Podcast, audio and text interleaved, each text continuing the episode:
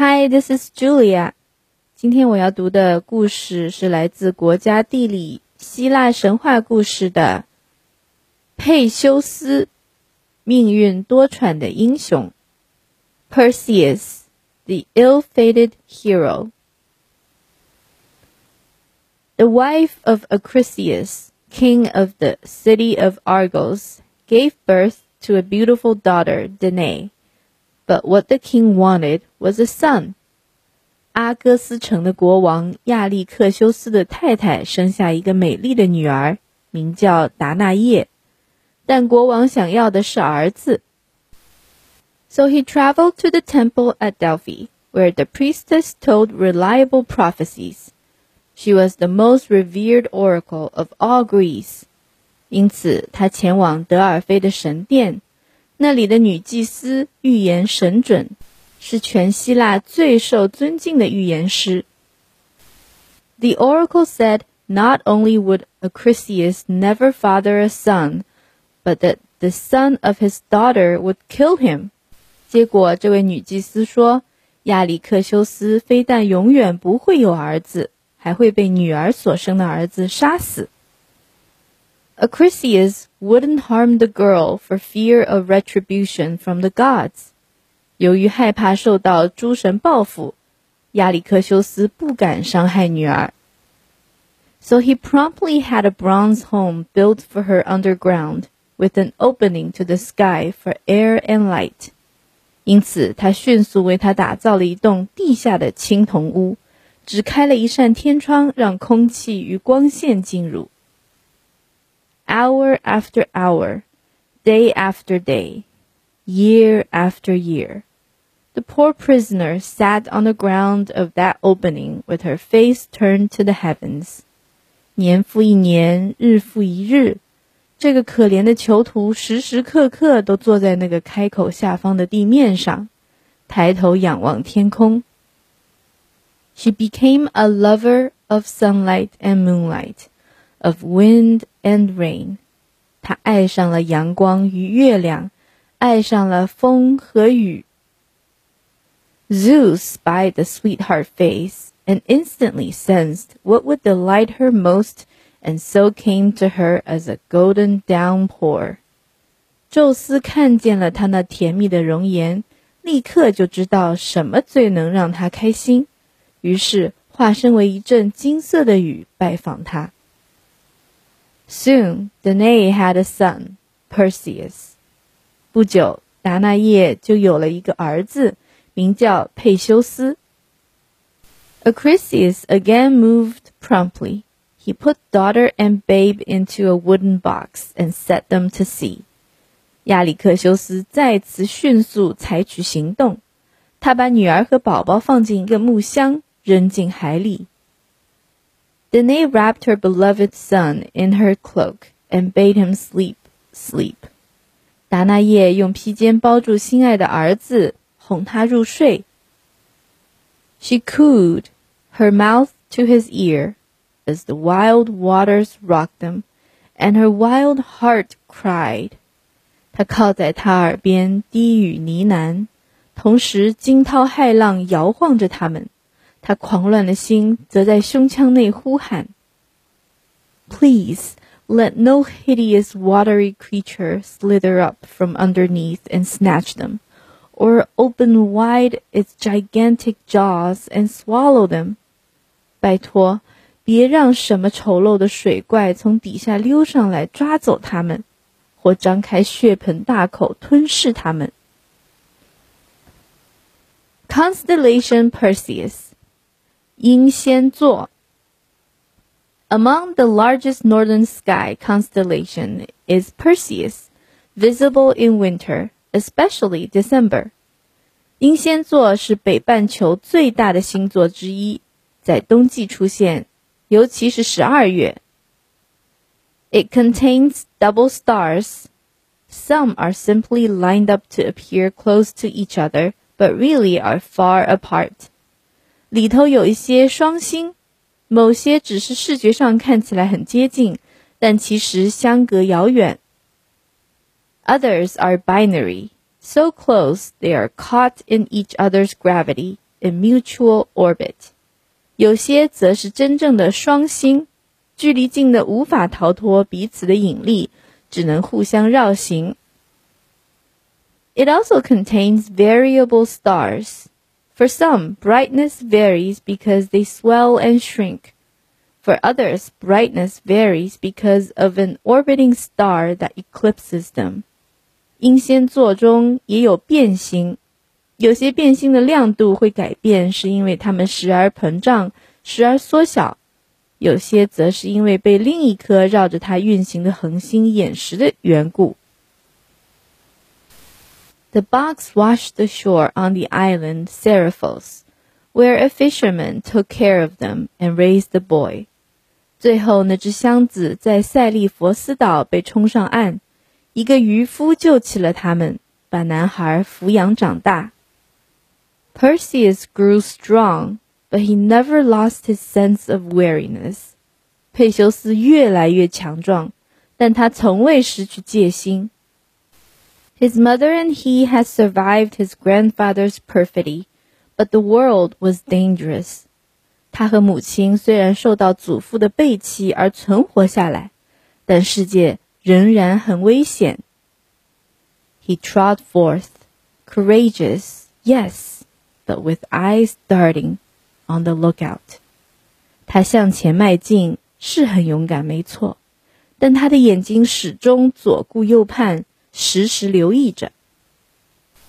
Over the years, the king of the island, Polydectes, fell in love with Danae, but she refused him.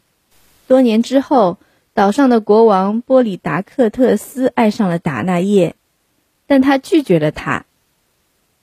Perseus, adult now, sensed something dishonorable in the man, so he protected his mother from the king's advances.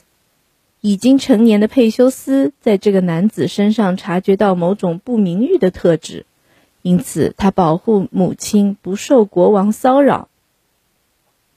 Polydectes felt affronted. What? Perseus dared to thwart a king? 波利达克特斯感觉自己受到了冒犯。什么？佩修斯竟敢阻挠一个国王 ？in the selfish tradition so common of kings, he chose to simply get rid of the youth, just as King Acrisius had. 他采取了君王们自私的传统做法，也就是除掉这位少年，就像亚历克修斯国王一样。He threw a party to which guests were supposed to bring horses as gifts, so that he could, he said, use them as a proper marriage offer in his quest for the hand of another young woman who tamed horses. 他举办了一场宴会，要求宾客们带马匹过来当做礼物。他说这样他才能拿他们当做聘礼，向另一位专门驯马的年轻女子求婚。Perseus was delighted that Polydectes would marry and thus leave his mother alone. 佩修斯很高兴，波利达克特斯即将娶妻，不再骚扰他的母亲。He promised Polydectes any gift he wanted, even the head of the Gorgon Medusa, wife of the sea god Poseidon. 他答应波利达克特斯，他要什么礼物都行，即便是海神波塞顿之妻梅杜莎的头颅也行。the rash words came out of nowhere, but there they were, glittering in the air, and Polydectes grabbed them with triumph. 佩修斯不知道自己为什么会说出这么莽撞的话，但一言既出，驷马难追。波利达克特斯就这么得逞了。Medusa had serpents for hair, and anyone who looked upon her instantly turned to stone. As far as Polydectes was concerned, Perseus was history. 梅杜莎长着一头蛇发，任何直视她的人都会立刻变成石头。所以在波利达克特斯心目中，佩修斯已经是死人一个。But Perseus was Zeus' son, and two of his siblings came to his rescue. 但佩修斯是宙斯的儿子。 他的两个兄姐前来相救。First was the goddess Athena. She told Perseus that three nymphs, the Hesperides, had the weapons to kill Medusa. 首先是女神雅典娜，她告诉佩修斯，人称赫斯佩利德斯姐妹的三个仙女手上握有能杀死梅杜莎的武器。But to find out where the Hesperides were, Perseus had to ask the three Graeae. 但想知道赫斯佩利德斯姐妹住在哪里，他得去询问格雷埃三姐妹。The Graeae were sisters of Medusa. They had been born as old women, with but a single eye and a single tooth to share among them. 格雷埃也是梅杜莎的姐妹，她们一出生就是老太婆， 三个人共用一只眼睛和一颗牙齿。Perseus hid and watched them huddling like three huge gray birds. As one woman passed the eye and tooth to another, he snatched both and demanded they lead him to the garden of the Hesperides. 佩修斯躲在暗处观察，他们三人像三只灰色的大鸟一样紧紧挨在一起。 他趁其中一人把眼睛和牙齿取下来递给另一个人的时候，把这两样东西捡过来，然后要求他们带他去赫赫斯佩利德斯姐妹的花园。It was a terrible ransom. Their sister would die if they answered. They would deprive themselves of sight and food if they didn't. 这是场可怕的勒索，因为他们如果回答，他们的姐妹梅杜莎就会死。如果不回答，他们自己就再也看不到，也无法吃东西。The Graiae led them there, and Perseus gave back the eye and tooth. 于是格雷埃姐妹带领佩修斯来到花园，他这才把眼睛和牙齿还给他们。The Hesperides lent Perseus three things winged sandals like those of the god Hermes, so that he could fly the helmet of invisibility that had belonged to the god Poseidon, and a wallet that could contain anything without getting larger.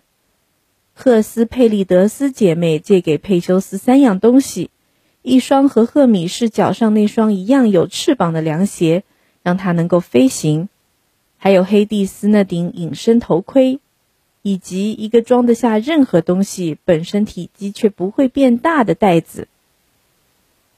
to these, Athena added a bronze shield so bright it reflected like a mirror. 此外，雅典娜还给了他一面青铜盾牌，光亮的像一面镜子。And now the god Hermes finally joined the quest. He gave Perseus an adamantine sickle. 这时，赫米士才终于加入，给了佩修斯一把坚硬无比的镰刀。Perseus, newly invisible and armed, flew to the cave where Medusa slept with her two sisters.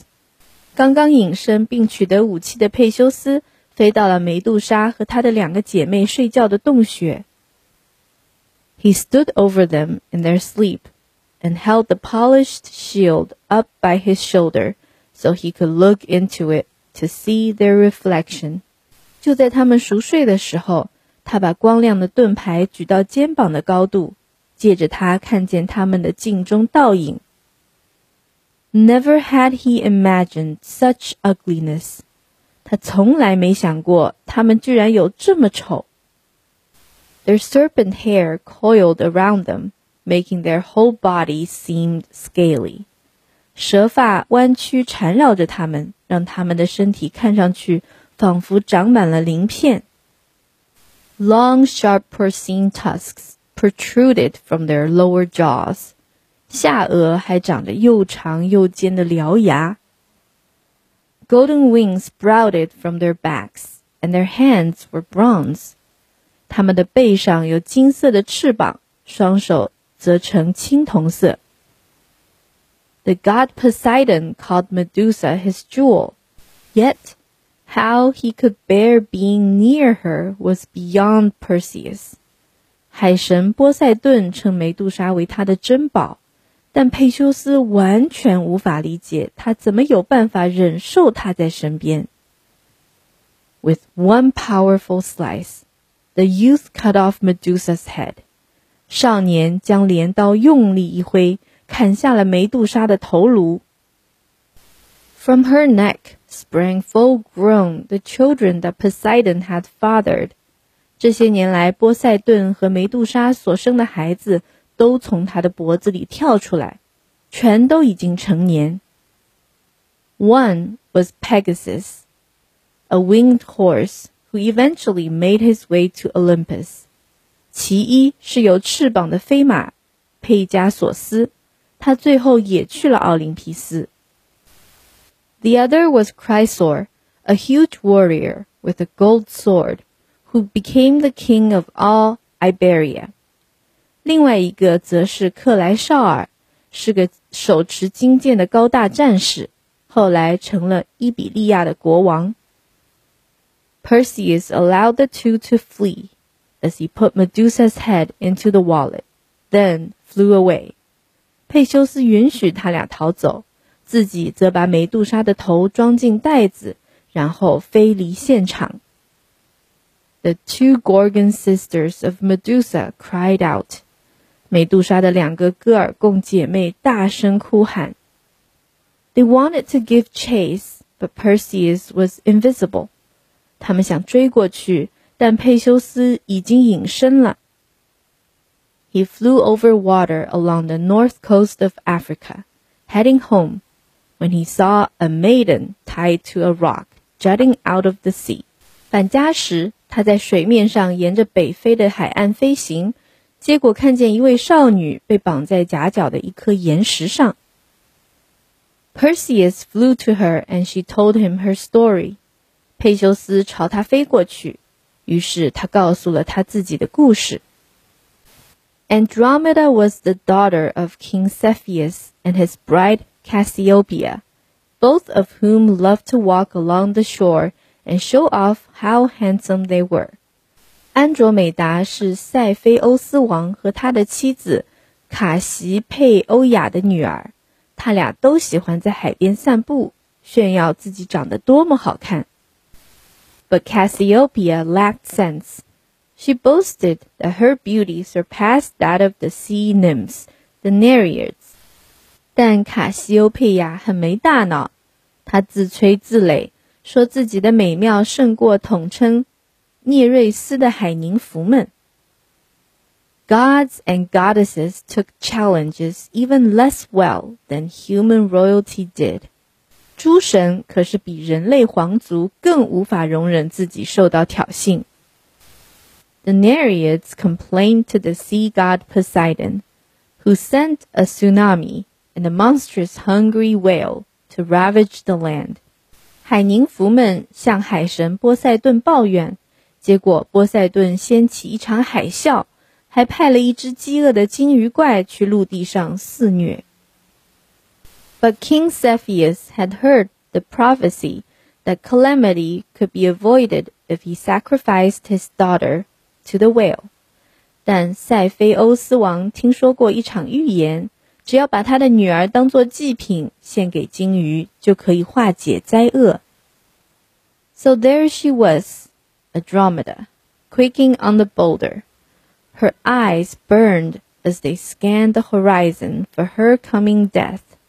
所以安卓美达才会在那里被绑在巨石上颤抖。 她睁大眼睛扫视海平面，想知道怪物会从哪里来，看得眼睛都疼了。the winds whipped the girl's hair so that it seemed to fly around her. 狂风吹着女孩的头发，发丝仿佛在她周围飞舞。Her bottom lip trembled. Her fingers curled around each other, bluish in fear. 她的下唇微微颤抖，她因害怕而发青的双手紧紧交握。Her heart thumped so hard Perseus heard it, and his heart beat even harder. 他的心脏跳得太厉害，连佩修斯都听见了。 结果他自己的心脏跳得更厉害。Saving this pretty, pretty maid from being eaten would be even better than saving his mother from the nasty king. 拯救这个美丽少女免于被吃掉的命运，比保护她母亲不受坏国王骚扰还要更好。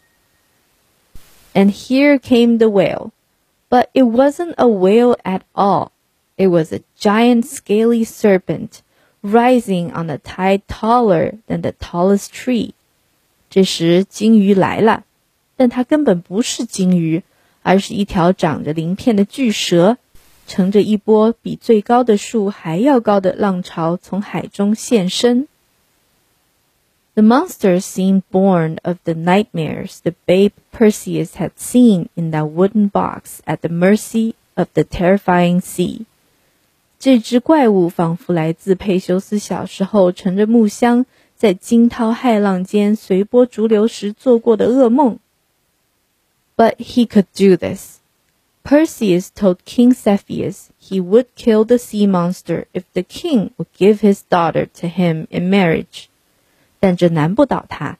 佩修斯告诉塞菲欧斯王，如果把女儿许配给他，他就杀死那只海怪。The king agreed, of course, and Perseus slew the dragon, whose dying cry deafened the sea birds as far as one could see, and whose blood turned the entire ocean red. 国王欣然答应，于是佩修斯杀了巨龙。他临死前的哀嚎震聋了眼睛能及的每一只海鸟，鲜血染红了整片海洋。At long last, Perseus found his way home and turned to stone King Polydectes and the friends he'd gathered around him. 最后，佩修斯终于回到家乡，把波里达克特斯国王和聚集在他身边的朋友都变成了石头。Then he gave Medusa's head to Athena, who attached it to the center of her shield. 他把梅杜莎的头颅送给雅典娜，雅典娜把它镶在自己的盾牌中央。 And he gave the winged sandals, the helmet of invisibility, and the now empty wallet to Hermes to return to the Hesperides, as promised. 接着，他把有翅膀的凉鞋、隐身头盔和清空的钱包交给赫米士，让他依约还给赫斯佩利德斯姐妹。Eventually, Perseus, Andromeda, and Perseus' mother Danae decided to go to Argos to see Danae's parents. 佩修斯、安卓米达和佩修斯的母亲达那叶最后决定前往阿哥斯拜见达那叶的父母。But when Danae's father Acrisius heard they were coming, he snuck away to the land of the Pelasgians. 但当达那叶的父亲亚历克修斯听说他们要来时， 他就逃到了佩达斯吉安人的领土躲起来。As luck would have it, the king there was hosting an athletic contest, and he invited Perseus to take part. 凑巧的是，那里的国王正在举办一场运动会，还邀请了佩修斯前来参加。In the competition, Perseus threw his discus, and it hit Acrisius in the foot, killing him instantly. Pure accident. 比赛的时候，佩修斯掷出铁饼，结果打中了亚历克修斯的脚，让他当场毙命，纯属意外。Ill-fated Perseus had unwittingly fulfilled the oracle's prediction. 命运多舛的佩修斯在无意间实现了女祭司的预言。 The end. Thank you for listening. 谢谢大家的收听。我们下次再见，拜。